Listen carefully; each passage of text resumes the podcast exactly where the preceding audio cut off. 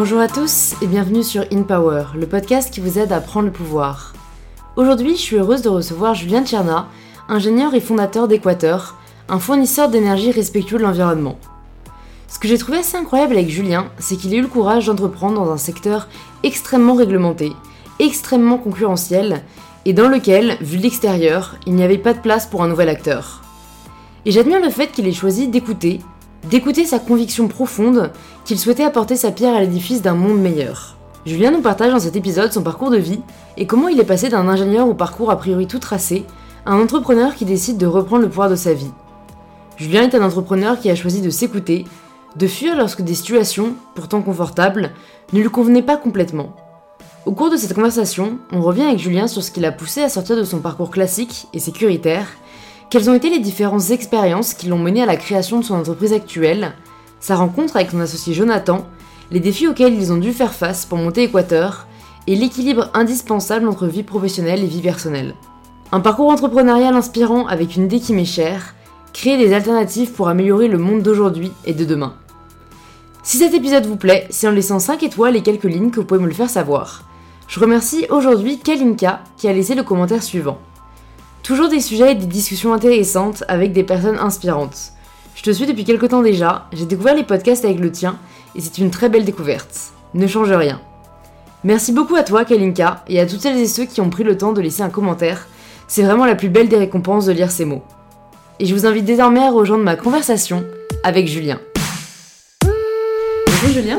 Bonjour. Bienvenue sur Power. Je suis ravie de vous recevoir et, d'entendre l'histoire que vous allez nous raconter du coup sur Équateur. Mais avant ça, euh, ma première question à mes invités, c'est de se présenter de la manière dont ils souhaitent. D'accord. Ben, enchanté en tous les cas et ravi d'avoir été invité. Merci beaucoup.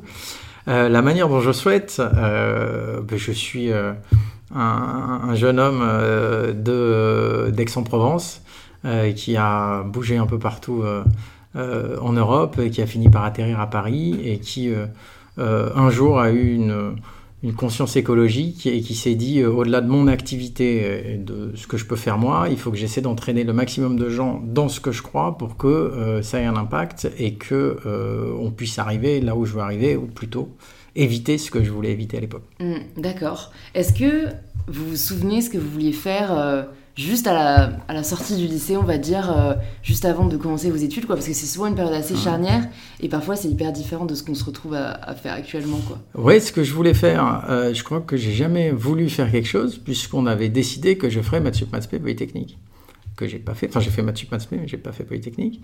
Euh, mais donc, je fais partie d'une famille de, de, de, profs où mm. déjà en cinquième, on m'avait dit, t'es bon en maths, euh, voilà ce que c'est polytechnique. Et donc, je suis sorti du lycée, j'ai fait maths sup maths ce qui était très très pratique pour moi, parce que ça m'évitait de, de répondre à la question que vous venez de poser. D'accord. Euh, et je vous aviez un petit délai, quoi, en gros. J'avais un petit délai. Et donc après, je me suis retrouvé ingénieur euh, en télécommunication parce que sur la plaquette, il y avait marqué les pieds dans l'eau, la tête dans les étoiles. Et je me suis dit, ouais, ça a l'air super le campus. Et donc j'ai choisi cette école-là comme ça. Mm. Et jusqu'à ma fin de deuxième année, je ne savais même pas ce qu'était le métier d'ingénieur. Je n'avais même pas compris. Et euh, c'est pour ça que j'avais fait un. C'était tout nouveau à l'époque, ça n'existait pas, mais donc ça arrêtait un an pour aller travailler. Et donc j'ai découvert le métier d'ingénieur. Euh, à 20 ans, 21 ans, 20 ans, euh, en faisant un stage d'un an chez Thomson CSF, s'appelle Thales à l'époque, où on, faisait des radars pour les voitures, anti-collision. Maintenant, il y en a partout, mais à l'époque, il n'y en avait pas. Mm. Et euh, j'ai découvert que c'était un très beau métier qui n'est pas fait pour moi du tout. Et, que, euh, et donc, à partir de là, il y a eu une recherche qui a pris du temps. Mm. C'est pas une recherche consciente. Hein. Il y a une des changements, des changements, puisque je me disais, bah, ça non, ça non, puis finalement ça oui, puis donc à chercher à tâtonner euh, jusqu'à ce que euh, bah, je trouve euh, ce que je voulais faire, l'énergie, et ensuite une fois que j'ai compris que c'est ça qui me plaisait, l'énergie renouvelable, et une fois que j'ai compris, eh ben, comment je fais pour y arriver, hmm. alors que je suis sur une carrière qui n'a plus rien à voir avec, au moment où j'ai fait la bascule, un très très beau métier, enfin très bien rémunéré, un cabriolet, cheveux dans le vent, j'ai eu à Milan, la classe, et donc. Euh, une remise en question, quoi. Une remise en question à ce moment-là. Et avant, donc, euh, je suis parti en Pologne, je suis parti en Italie, je suis parti en Belgique, j'ai essayé différents types de métiers. Donc, euh, j'ai mis. Allez, de, si on part du, du, du, bac, je vais pas dire en quelle année je l'ai eu, mais ouais, c'était quoi 88 ouais. Donc j'ai mis 21 ans à répondre à la question. 19 ans à répondre à la question. Mais c'est très 19 ans à répondre à la question. parce que si, si j'en reviens à cette formation donc de maths, et, et, la découverte du métier d'ingénieur, c'est en fait vous êtes engagé dans la voie de, de l'ingénierie sans savoir vraiment ce que c'était. Ah, sans savoir aucunement ce que c'était. D'accord. Et, est-ce que vous avez vraiment accepté euh, ce que du coup vos parents vous avaient dit ou est-ce que vous vous posiez quand même la question est-ce que ça va me plaire ou est-ce que vous aviez juste intégré le, fait que ça devait être pour vous parce qu'on vous disait que c'était pour vous? Je suis pas quelqu'un qui projette beaucoup. Mm. Donc je suis naïf et je vois ce que j'ai envie de faire et ce qui me paraît euh, un bon compromis entre, euh, enfin maintenant je fais un peu moins de compromis, mais à l'époque entre ce que veut ma famille et ce que je veux moi. J'étais bon en maths, il n'y a pas de doute. Euh, faire maths sup, maths ça me laissait dans mon lycée. Dans mon lycée, j'avais mes potes. Mmh, euh, voilà, moi j'étais d'Aix-en-Provence. J'ai fait toute ma scolarité de la crèche jusqu'à la fin de la prépa dans un kilomètre et demi de rayon. Euh, j'ai été là, j'habitais le jardin, le chien, le chat. Donc c'était un confort. Hein. C'était un confort et ne jamais se poser la question sur la suite. et puis après, ben, on se dit, tiens, en fait, c'est pas tout à fait ce que je veux faire, j'aime d'autres trucs. Mmh. J'ai commencé à faire du théâtre en étant en école d'ingénieur, j'ai adoré ça. Mmh. J'ai reçu une lettre de mon père bien sentie. Ah. Quelques réflexions simples. ça, s'indiquait. Je, pour être bon acteur, il faut un avoir du talent, deux avoir une très bonne culture. Je ne sais pas si tu réponds à la première euh, euh, condition, mais je suis sûr que tu ne réponds pas à la deuxième. Ah ouais. Sympa. Et, ça vous a pas. Euh, enfin. Ah bah, ça fait trop de peine, ça euh Si, je... oui, mais je suis pas acteur. Maintenant, c'est une partie de mon métier, euh, c'est devenu. mais donc, je sais pas du tout si j'aurais été bon ou pas. Donc, après, c'est la vie, hein. on fait ses choix. Et puis, et puis je suis très, très, très, très content de. Enfin, c'est un bonheur aujourd'hui. J'ai une chance folle, j'ai une super famille, j'ai une boîte qui est à, l'image de ce que je voulais, j'ai qui marche bien, et je bosse avec des gens que je trouve géniaux parce que j'ai recrutés. Enfin, donc euh, c'est énorme ce que je fais. Et, euh, et, donc, il n'y a pas de, de, regret. C'est comme ça, c'est la vie. et puis, je me suis bien amusé à faire un peu de théâtre après tout le temps dans ma vie. Mm, mm, mm. Euh, voilà. Mais c'est pour dire que, ouais, il m'a fallu 19 ans pour comprendre exactement ce que, ce que j'avais envie de faire et pour le réaliser. Parce qu'une fois que j'ai compris, il a fallu le temps pour le réaliser. Et il m'a fallu encore 8 ans de plus. Donc, à vos auditeurs, c'est pas grave. On peut prendre du temps. Euh, on n'est pas malheureux pour autant et je regrette pas ma vie passée du tout, du tout, du mm, tout. Et quand vous vous rendez compte que en fait ça vous plaît pas du tout, ça c'est un moment qui peut être assez euh, stressant ou qui peut vraiment euh, ouais faire remettre en question beaucoup de choses pour les personnes peut-être qui sont en train de le vivre. Quel conseil peut-être vous aimeriez vous donner à ce moment-là quoi. Comment déjà vous l'avez vécu et est-ce que vous vous donneriez un conseil pour aborder les choses différemment?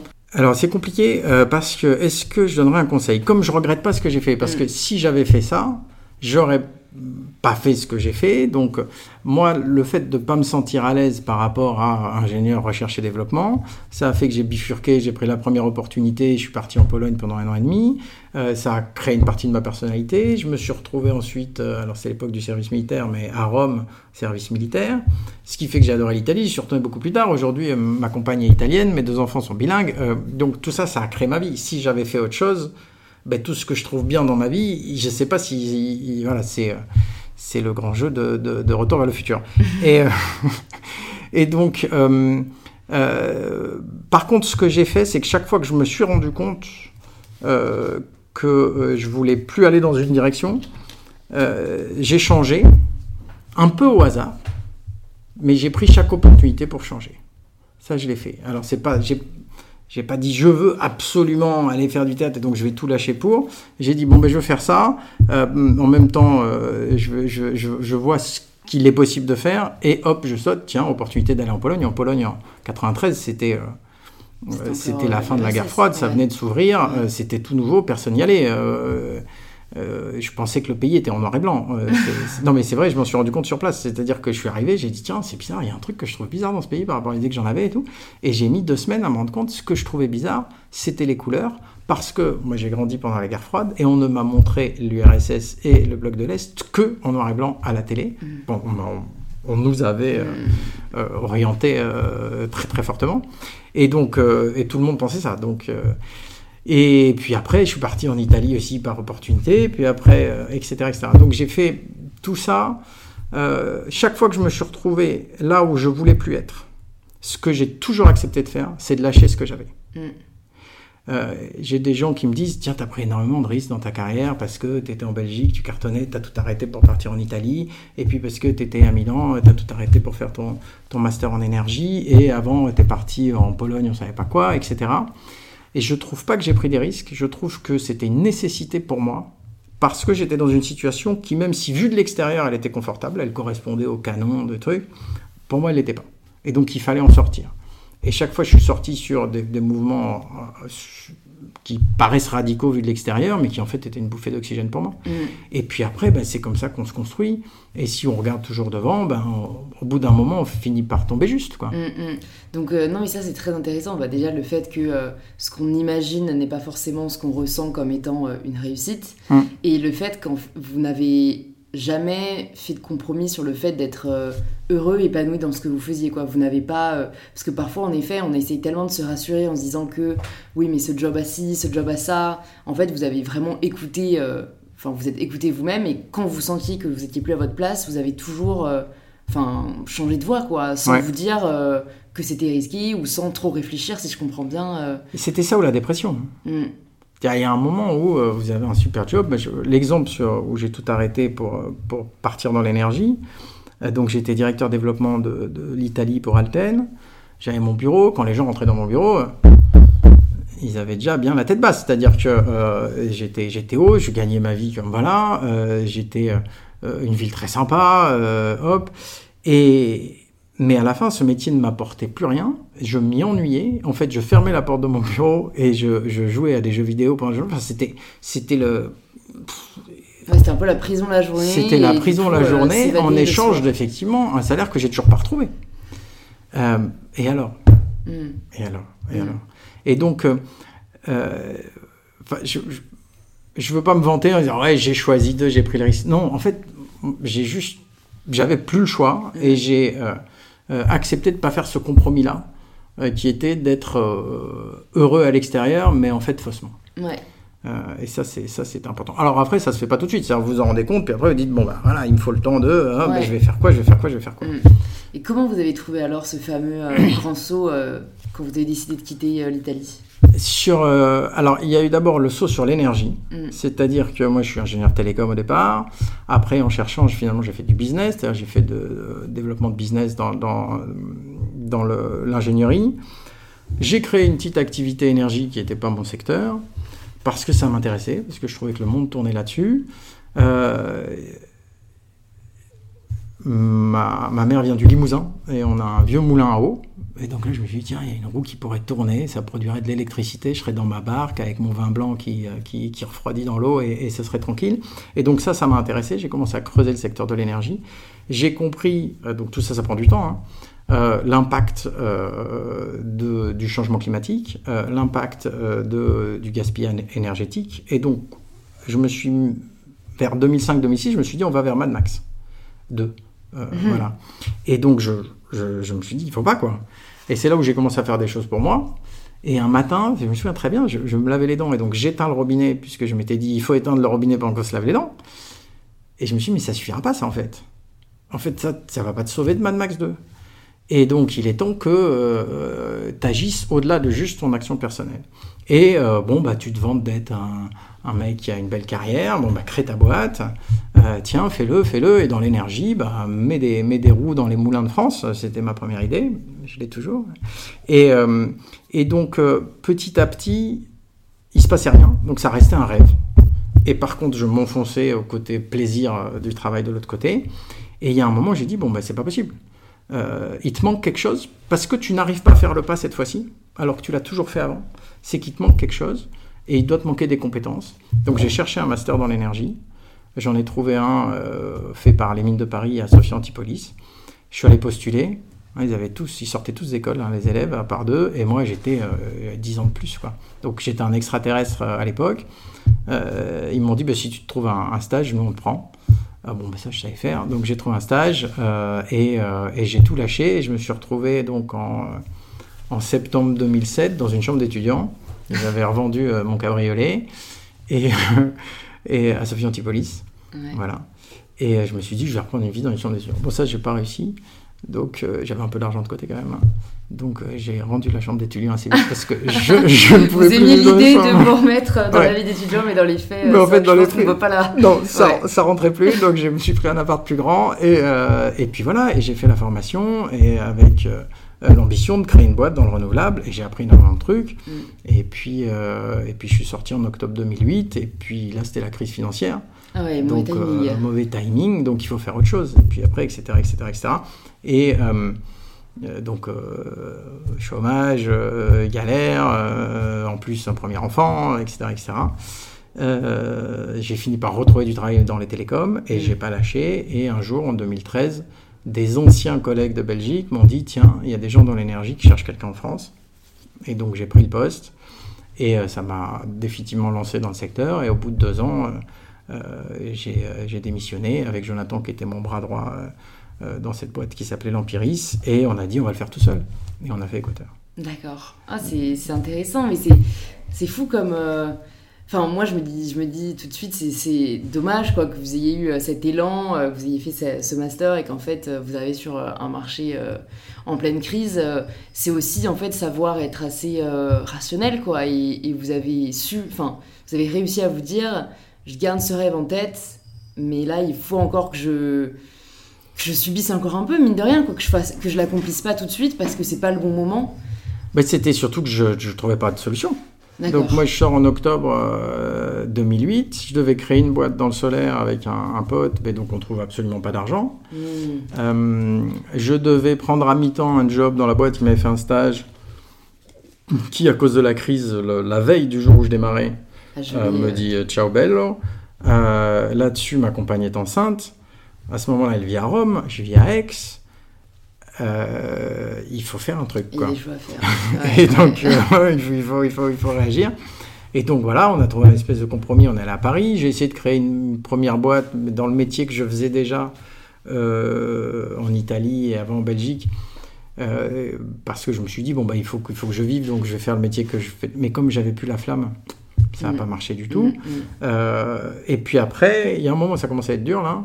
Donc euh, ma première fille formidable était née. Euh, mais bon, euh, hein, on vivait à Paris, une ville dans laquelle j'avais jamais vécu. c'est quand même assez cher Paris.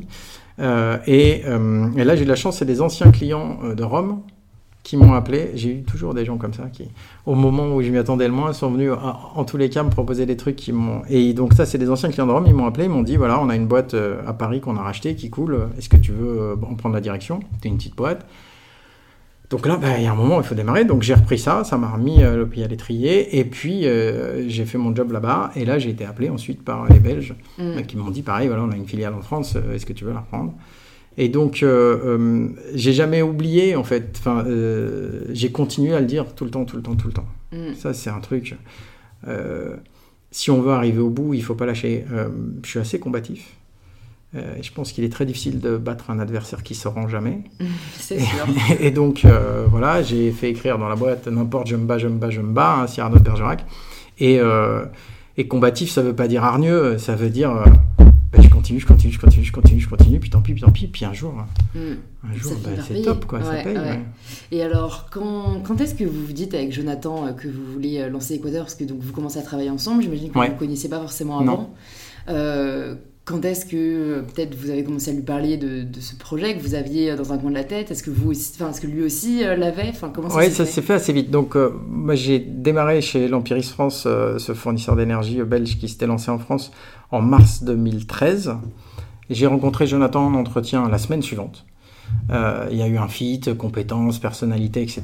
Dès le 1er avril, il était là. Et donc, on, on- on bossait tous les deux. Et dès le mois de septembre, on a pris un café euh, à côté des Champs-Élysées. Et je regarde et je lui dis, mais on pourrait peut-être le faire tout seul. Et il me dit, ben, je pensais la même chose. Et puis en fait, ça se passait très bien avec l'Empiris. Il y avait des tas de choses à faire. On s'entendait bien avec les actionnaires. Et donc, on a continué à le faire euh, nous. Et puis un jour, les actionnaires ont voulu faire autre chose. On a compris plus tard, en fait, ils étaient en train de vendre leur boîte à Total. D'accord. Donc nous, ce qu'on voyait, c'était que notre vision, euh, qui était bien claire, c'était plus du tout la leur. Et que donc, on trouvait plus du tout de répondants et d'accords. Et que finalement, ça devenait très tendu. Ouais. Et on a dit, euh, ciao, Mm, mm, on va le mm. faire nous, quoi. Ouais. Et, euh, et puis, euh, on a un peu hésité, pas facile quand même. Hein. Ouais. Euh, on tournait autour du pot longtemps, euh, euh, neuf mois en gros, entre le moment où la première fois on a dit c'est sûr on le fait, et puis le moment où on l'a vraiment fait, on a tourné autour du pot. Euh, on a fait un scénario aussi pour pas que l'empirisme nous empêche de démarrer une société concurrente, donc on a fait croire qu'on se détestait et tout ça. Ah et oui, puis, euh, Comme quoi, rigolo. ça vous a aidé le théâtre. et, puis, euh, et puis voilà, on est parti euh, en juillet et on a démarré en septembre. D'accord. Bah, ça, j'aime toujours le, le début des, des histoires parce que c'est là où tout se joue au final. Donc, est-ce que vous vous souvenez euh, du premier jour euh, où vous vous retrouvez et vous commencez à bosser sur Équateur? Ouais. Oui, oui, très bien. Je me souviens de trois trucs. Il y a trois premiers jours. Le premier jour, celui on a dit, c'est sûr, on va le faire.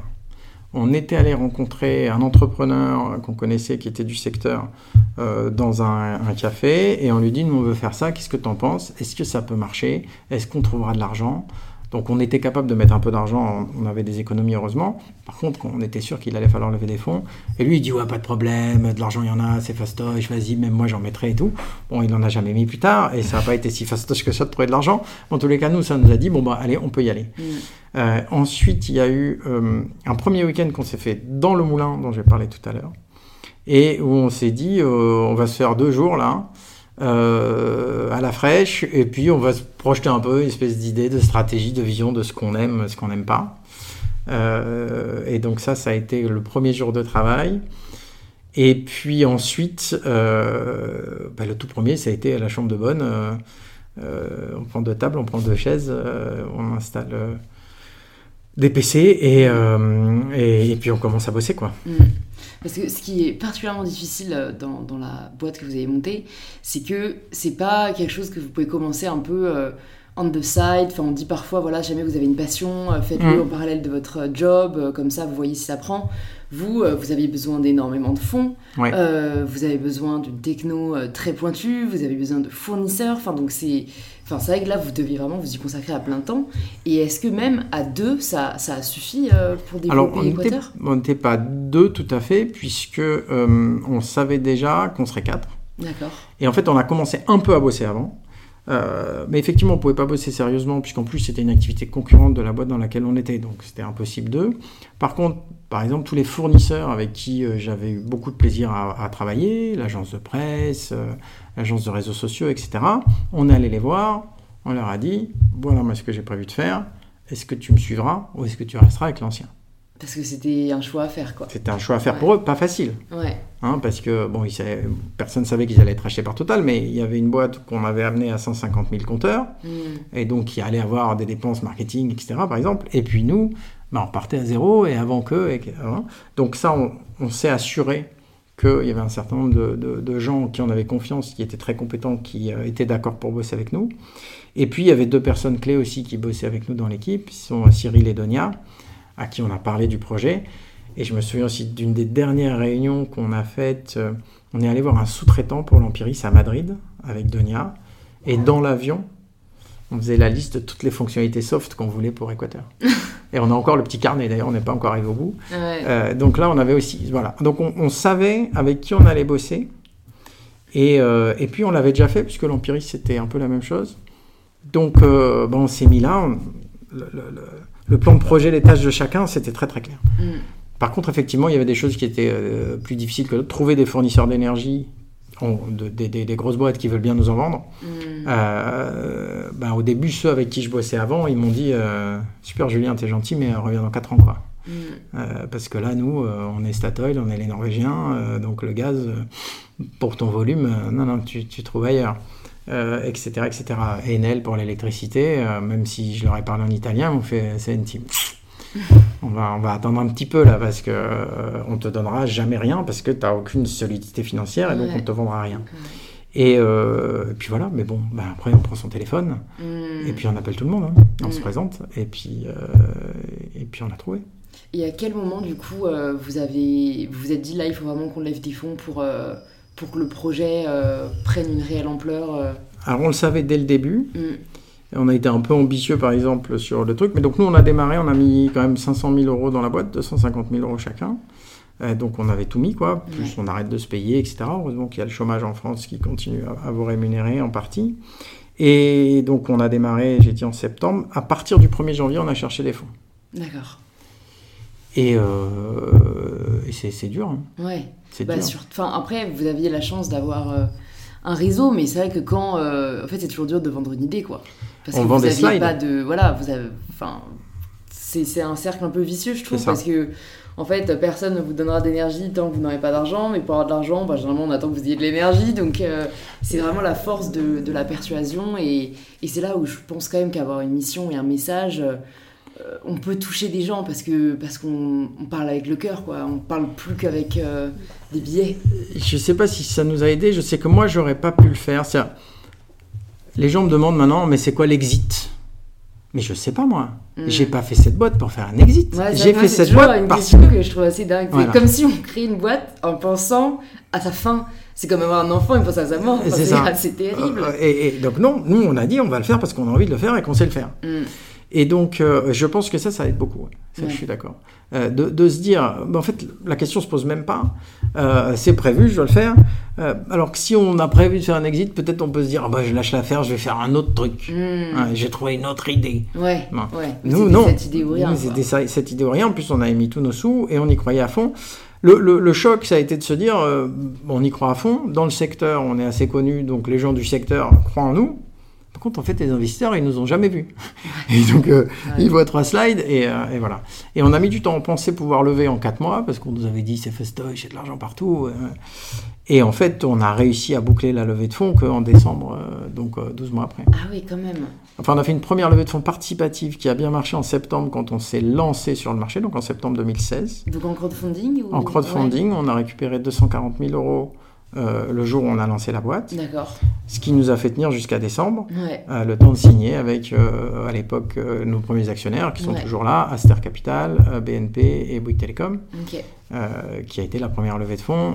Et à partir de là, ça s'est enclenché. Mm. Mais même on a fait une autre levée de fonds, ça n'a pas été simple non plus. Enfin, c'est, Ouais, si jamais en fait, si on peut le décrire. Vous avez levé combien du coup pour les deux séries? En tout, là, on a levé 14 millions. Ouais.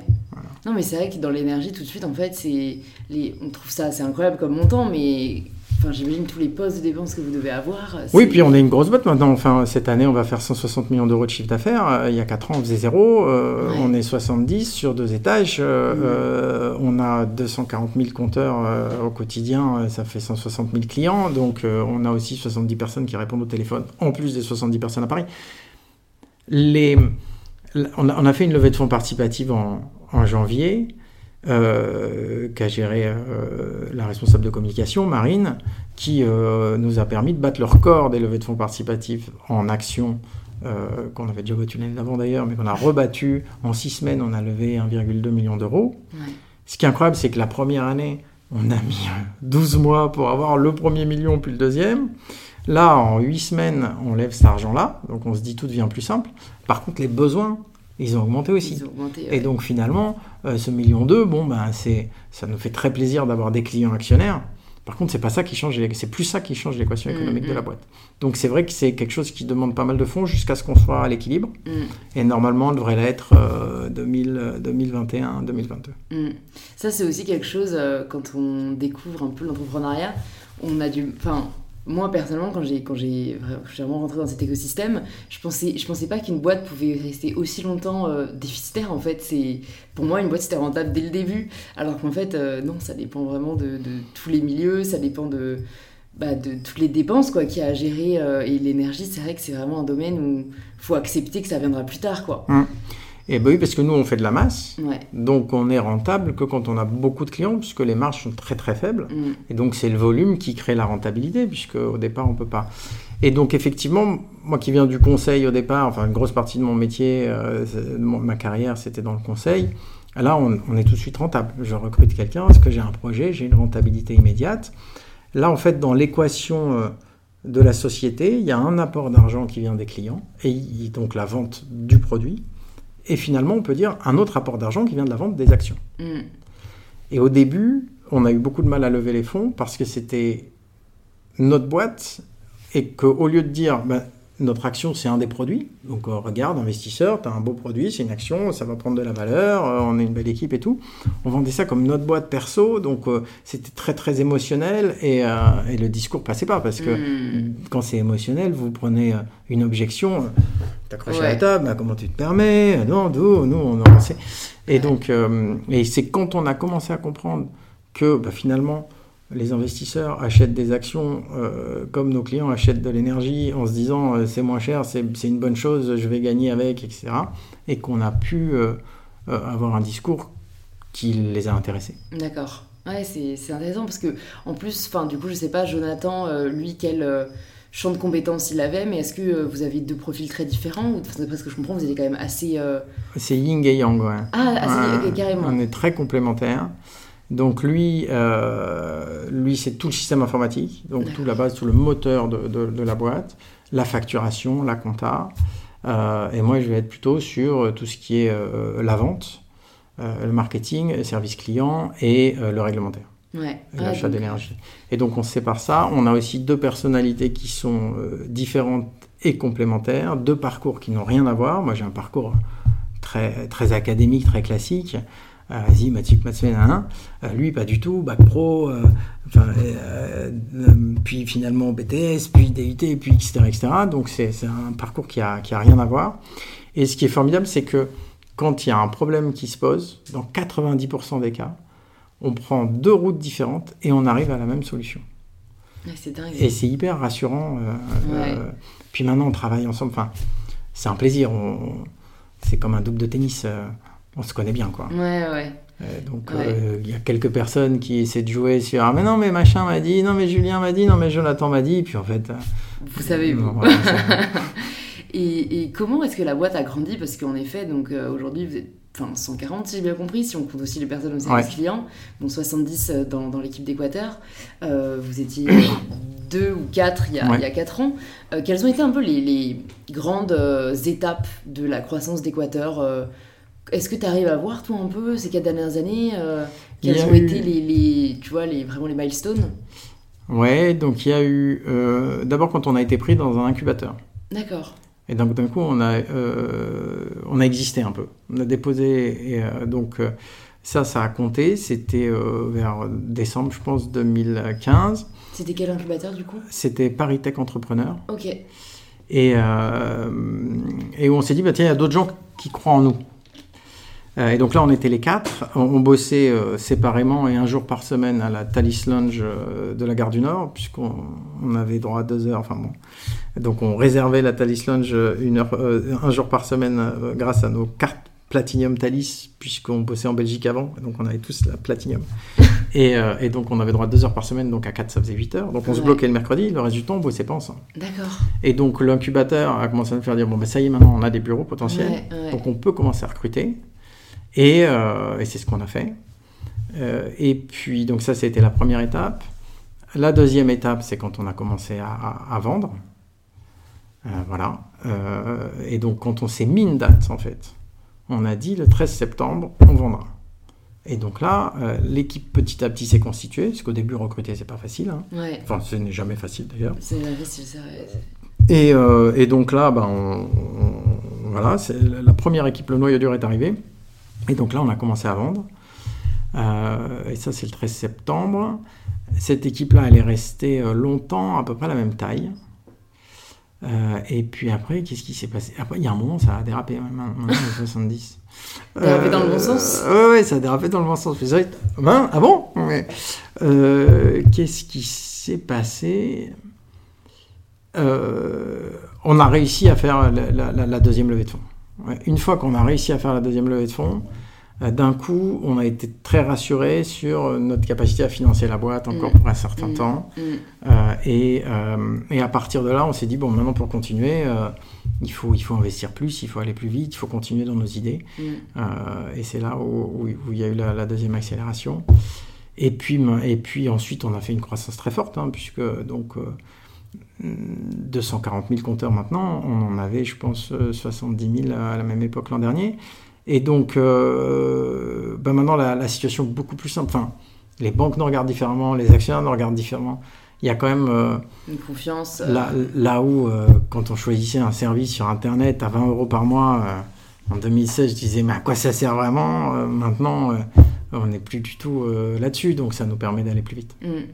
Qu'est-ce qui vous a le plus aidé, vous pensez, euh, en termes de croissance euh, si, si vous arrivez aujourd'hui à voir avec le recul, est-ce que ça a été la communication Est-ce que ça a été.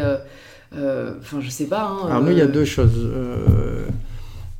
Il y a d'abord notre capacité à gagner des gros appels d'offres. Donc, on a gagné deux achats groupés organisés par UFC que choisir. D'accord. C'est du travail. Parce que pour gagner, c'est un gros, gros apport de clients. Seulement, il faut pouvoir acheter l'énergie. Parce que sinon, vous jouez au loto. Hmm. Hein, si je fais venir les clients avec un prix, mais que j'ai pas acheté l'énergie, si le marché monte, je fais faillite. Hmm. Donc, je ne peux euh, jouer euh, là-dessus que si j'ai trouvé la capacité d'acheter l'énergie si jamais je gagne. Et donc ça, c'est un gros, gros travail financier parce qu'il faut trouver des gens qui vous font confiance au cas où, etc., etc. Et donc ça, on a réussi à le faire. Et de la même manière, en B2B, où on a eu la chance de gagner très tôt un appel d'offres de la direction des achats de l'État et où on a fourni euh, tous les euh, établissements de public de France, euh, toutes les écluses de France, c'est nous, le château de Chambord, c'est nous, le musée Picasso, c'est nous, l'ADEME, c'est nous, et depuis le 1er janvier 2017, on a gagné l'appel d'offres en juin 2016. Et donc tout ça, ça a amené du volume, et ça a crédibilisé le tout. Mm. Et, et en parallèle, on a construit la société avec l'âme qu'on voulait y mettre. On n'a pas fait d'études marketing, hein. euh, ni Jonathan ni moi ne sommes venant du marketing. On a juste dit, on pense que la société doit être comme ça, mm. et que euh, ce qui est très important, c'est le client. Moi, je viens du B2B, donc je ne sais pas vendre à la masse, je sais vendre à quelqu'un. Mm.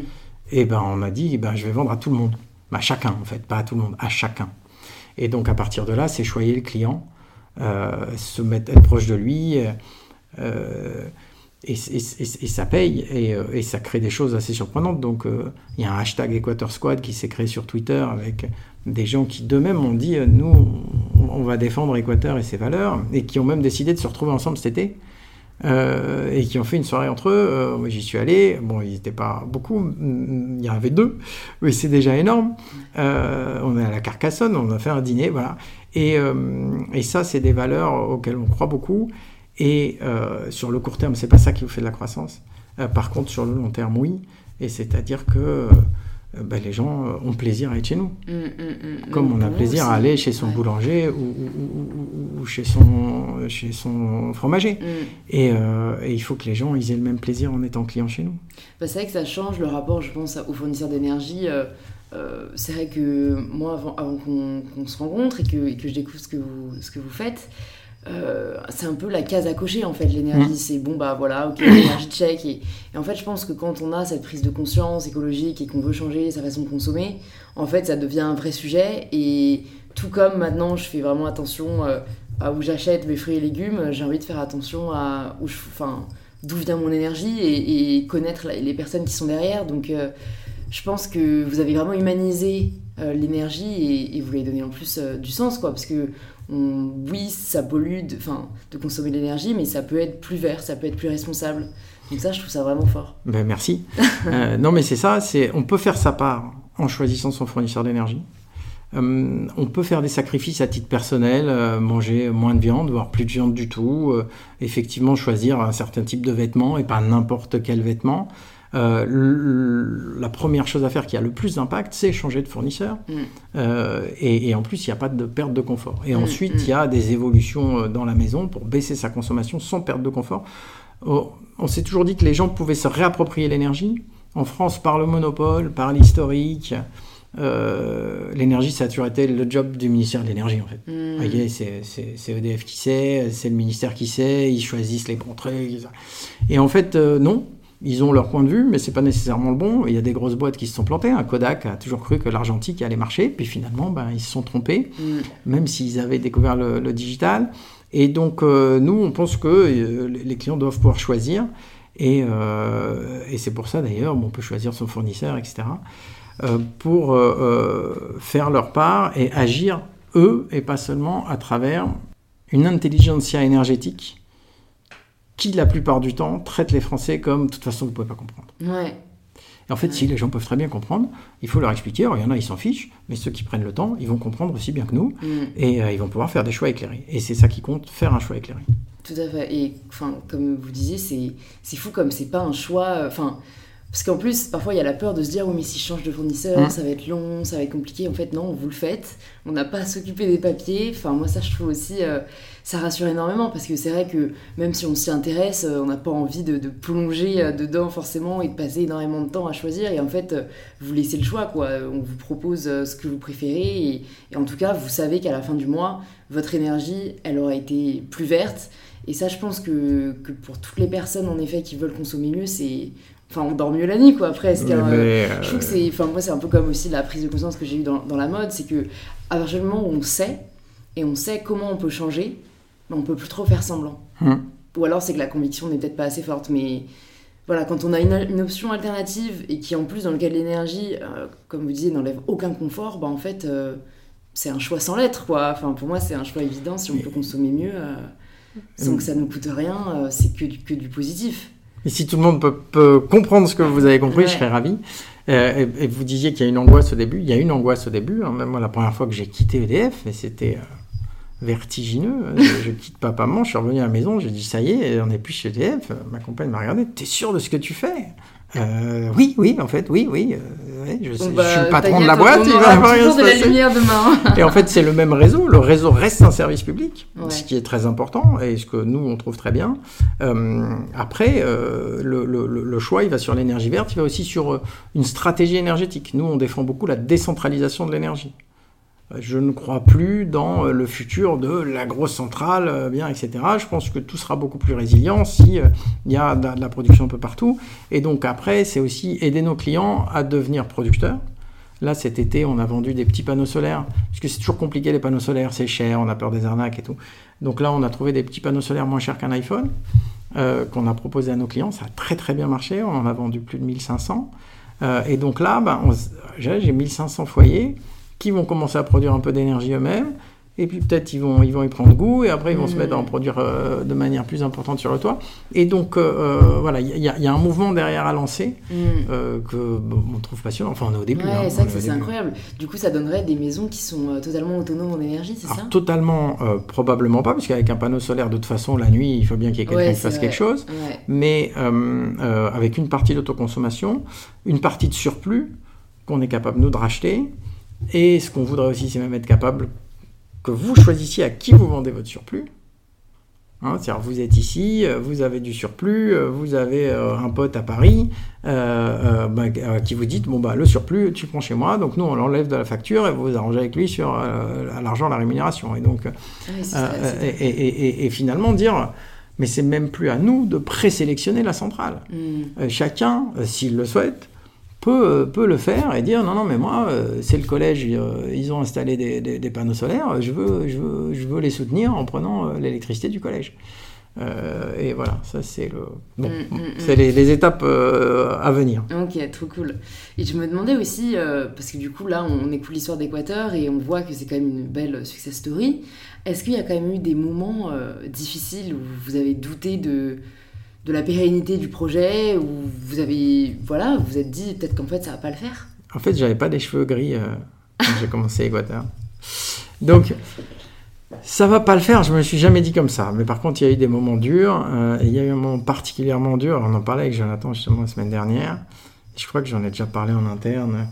Euh, il y a eu deux nouvelles qui sont arrivées en même temps, une très belle et une très dure. C'était au moment de la deuxième levée.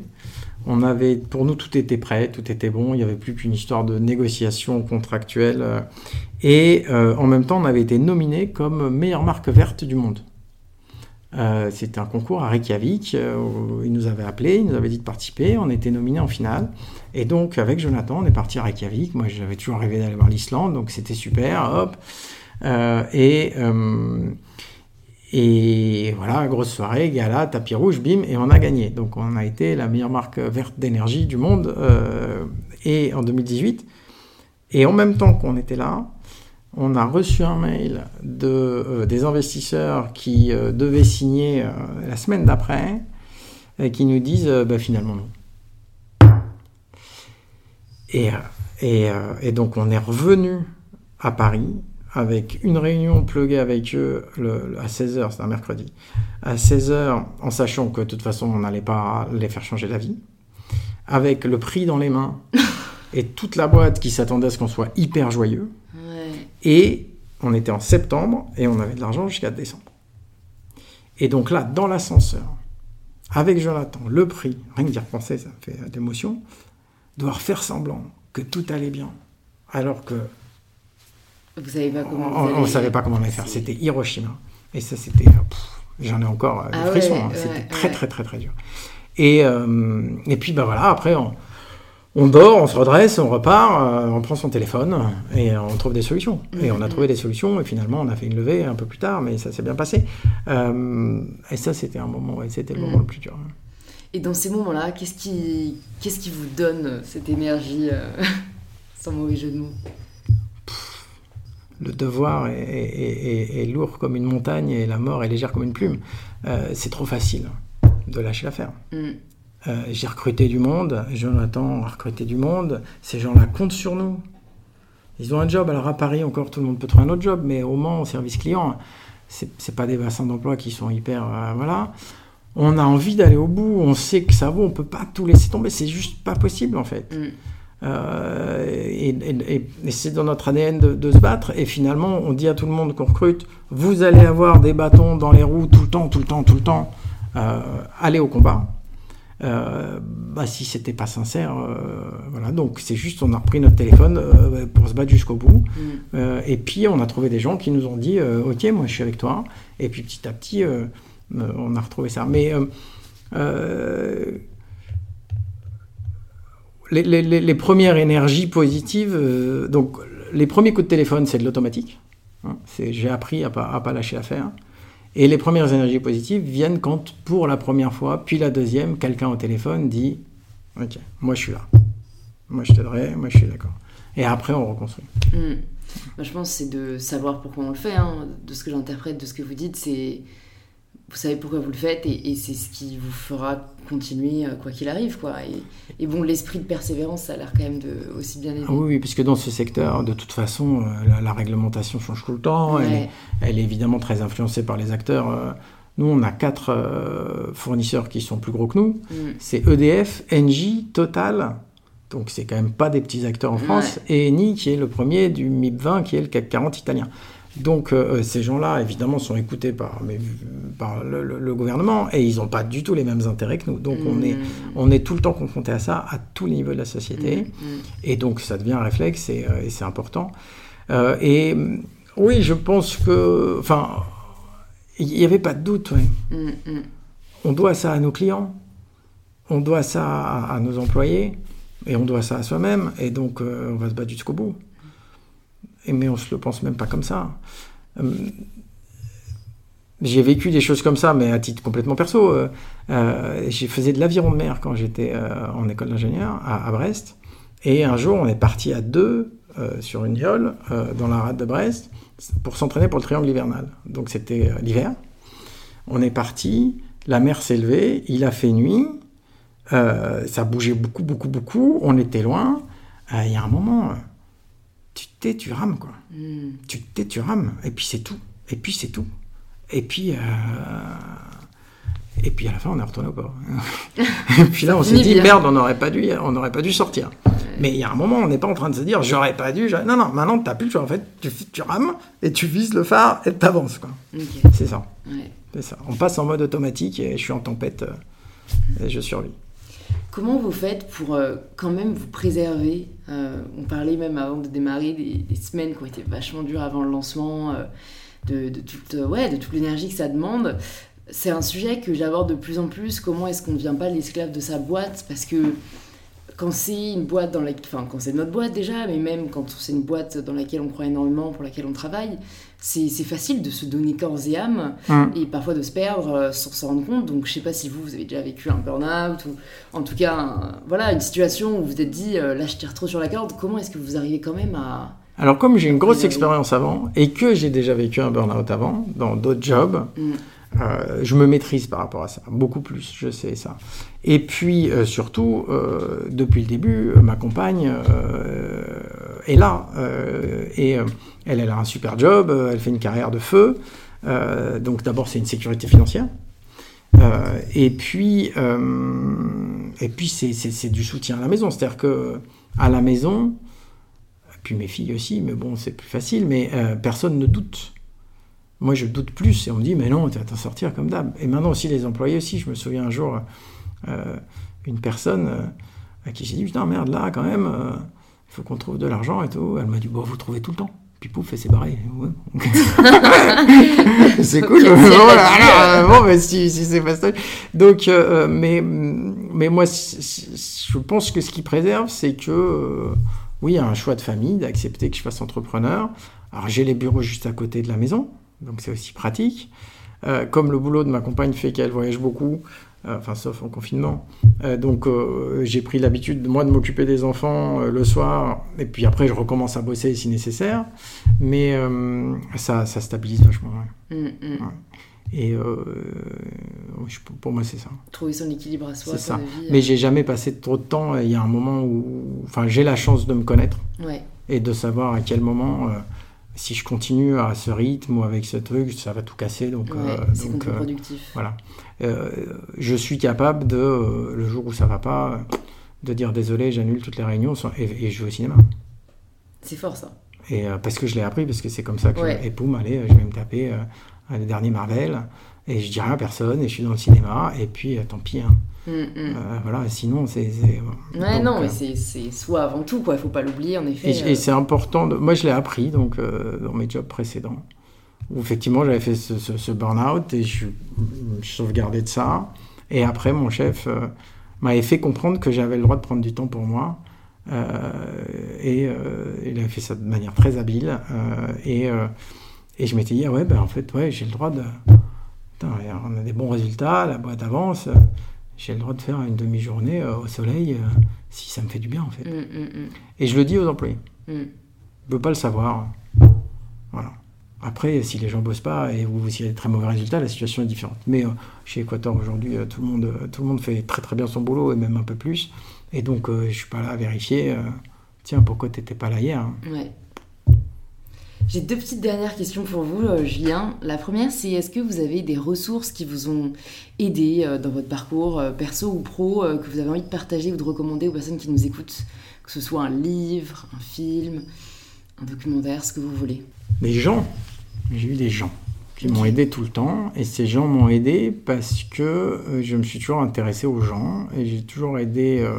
Voilà, il y, a eu un échange qui s'est fait et j'ai toujours gagné au total à cet échange.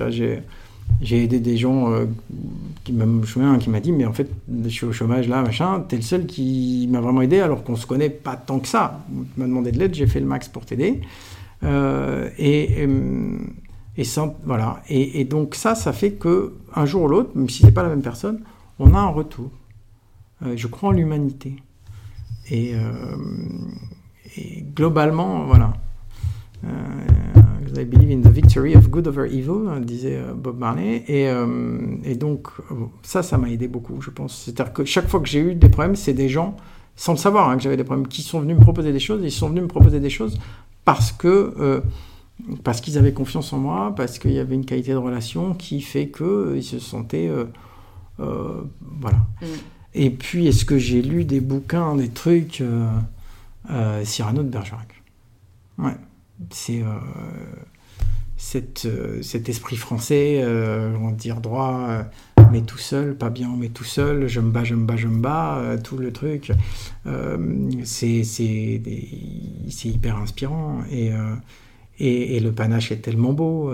on adore ça en France. Hein. L'équipe de France est championne du monde de foot et on trouve qu'elle n'a pas eu assez de panache en gagnant. C'est assez bizarre comme pays. mais je suis français pour ça. Trop cool, bah merci. Et la dernière question que je vous pose, c'est la question signature du podcast. Ça signifie quoi pour vous prendre le pouvoir de sa vie? C'est pas se laisser faire par euh, euh, l'image que la société renvoie de vous.